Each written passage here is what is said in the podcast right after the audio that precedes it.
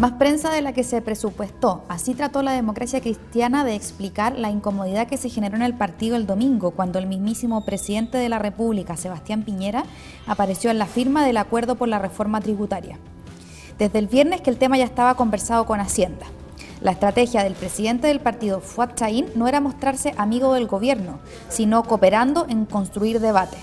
Dentro de los acuerdos del protocolo, por ejemplo, se contempla asegurar recuperar parte de la recaudación perdida con la integración tributaria. Pero el arribo de Piñera a la firma del protocolo fue leído por el ala disidente del partido como un guiño de la DC al gobierno, algo que molesta a algunos parlamentarios. Lo relevante, más allá del desacuerdo político, es que el gobierno destraba la posibilidad de que la reforma tributaria sea finalmente aprobada en sala. A tanto llega la alegría de la moneda que ya avisó que en 30 días espera despachar la iniciativa. La reforma pondrá a prueba el matrimonio por conveniencia entre la DC y el gobierno. ¿Le cumplirán al partido los compromisos adquiridos?